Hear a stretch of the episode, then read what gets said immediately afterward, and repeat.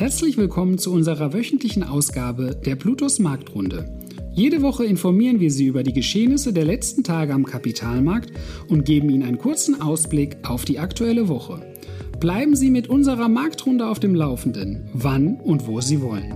Wir freuen uns, Sie als Zuhörer begrüßen zu dürfen.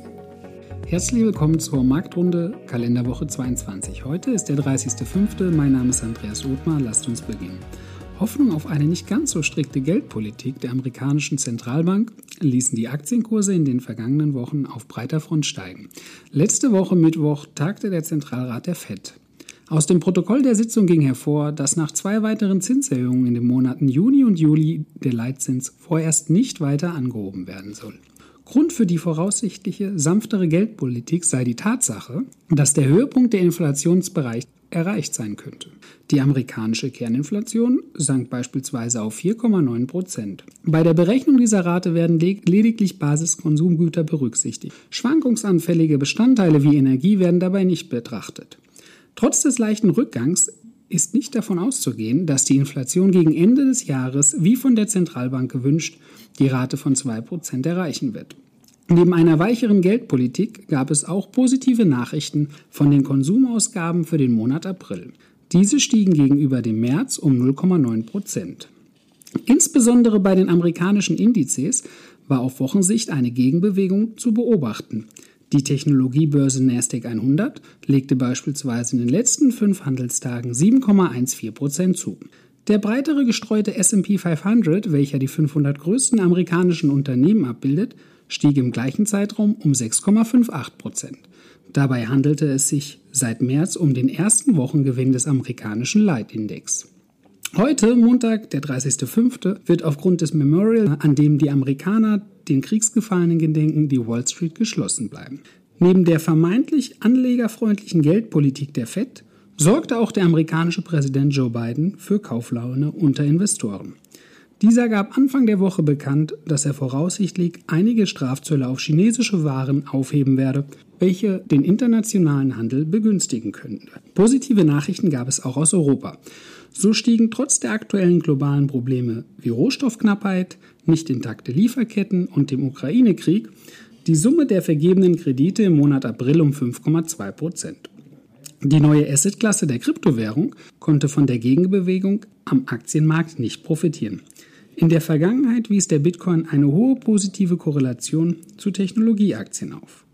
Dieser Zusammenhang war letzte Woche nicht zu beobachten. Während die Nasdaq größere Kursgewinne verzeichnen konnte, pendelte der Bitcoin um die 29.000 US-Dollar und liegt damit weiterhin 40.000 unter dem Rekordhoch vom November des vergangenen Jahres.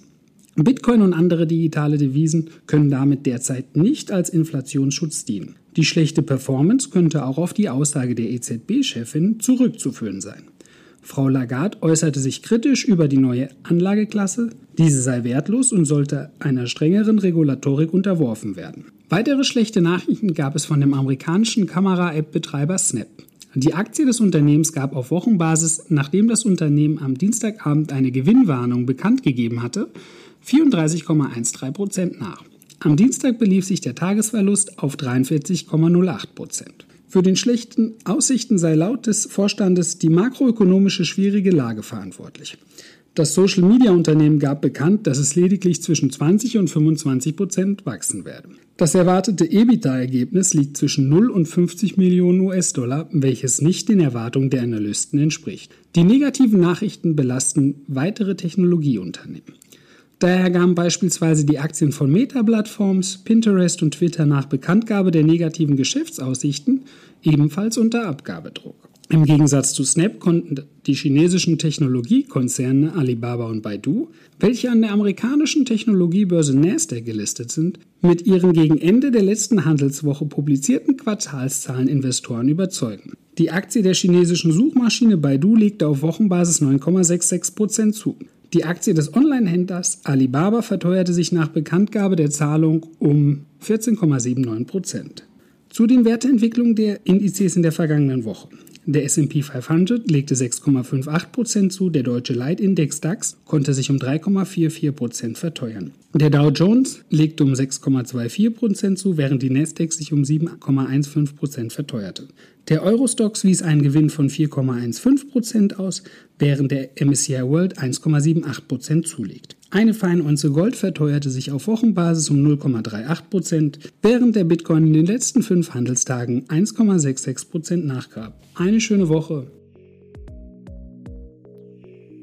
Danke, dass Sie sich unseren Bluetooth Marktrunde Podcast anhören. Wenn Ihnen der Podcast gefallen hat, dann hinterlassen Sie gerne eine Bewertung auf Apple Podcasts und folgen Sie dem Podcast auf Spotify. Teilen Sie ihn bitte auch auf Facebook, Twitter und LinkedIn und besuchen Sie blutos.de. Viel Spaß weiterhin und bis zum nächsten Mal, Ihr Blutos-Team. Rechtlicher Hinweis? Die in dieser Veröffentlichung zur Verfügung gestellten Informationen erfolgen nach bestem Wissen und Gewissen. Informationen im Rahmen von Finanzanlagen unterliegen aber stetiger Veränderung und wechselnder Einschätzung. Eine Haftung wird ausgeschlossen. Die in dieser Veröffentlichung enthaltenen Informationen und zum Ausdruck gebrachten Meinungen geben die Einschätzung der Bluetooth Vermögensverwaltung AG zum Zeitpunkt der Veröffentlichung wieder und können sich jederzeit und ohne vorherige Ankündigung ändern. Angaben zu in diesen Zukunft gerichteten Aussagen spiegeln die Zukunftserwartung der Bluetooth Vermögensverwaltung AG wider, können aber erheblich von den tatsächlichen Entwicklungen und Ereignissen abweichen. Für die Richtigkeit und Vollständigkeit kann keine Gewähr übernommen werden. Der Wert jedes Investments kann sinken oder steigen und Sie erhalten möglicherweise nicht den investiertesten Geldbetrag zurück. Werteentwicklung aus der Vergangenheit ist kein Indikator für zukünftige Werteentwicklung. Die in dieser Veröffentlichung enthaltenen Informationen und zum Ausdruck gebrachten Meinungen geben die Einschätzung der Bluetooth Vermögensverwaltung AG zum Zeitpunkt der Veröffentlichung wieder und können sich jederzeit ohne vorherige Ankündigung ändern. Angaben zu in die Zukunft gerichteten Aussagen spiegeln die Zukunftserwartungen der Bluetooth Vermögensverwaltung AG wider können aber erheblich von den tatsächlichen Entwicklungen und Ergebnissen abweichen. Für die Richtigkeit und Vollständigkeit kann keine Gewähr übernommen werden. Der Wert jedes Investments kann sinken oder steigen und Sie erhalten möglicherweise nicht den investierten Geldbetrag zurück. Werteentwicklungen aus der Vergangenheit sind kein Indikator für zukünftige Wertentwicklung. Die Informationen stellen keine Anlageberatung oder Kauf- oder Verkaufsempfehlung dar sondern sind eine Momentaufnahme der Finanzmärkte. Wir empfehlen grundsätzlich vor jeder Entscheidung die Beratung durch Ihre Bank oder einen unabhängigen Vermögensverwalter.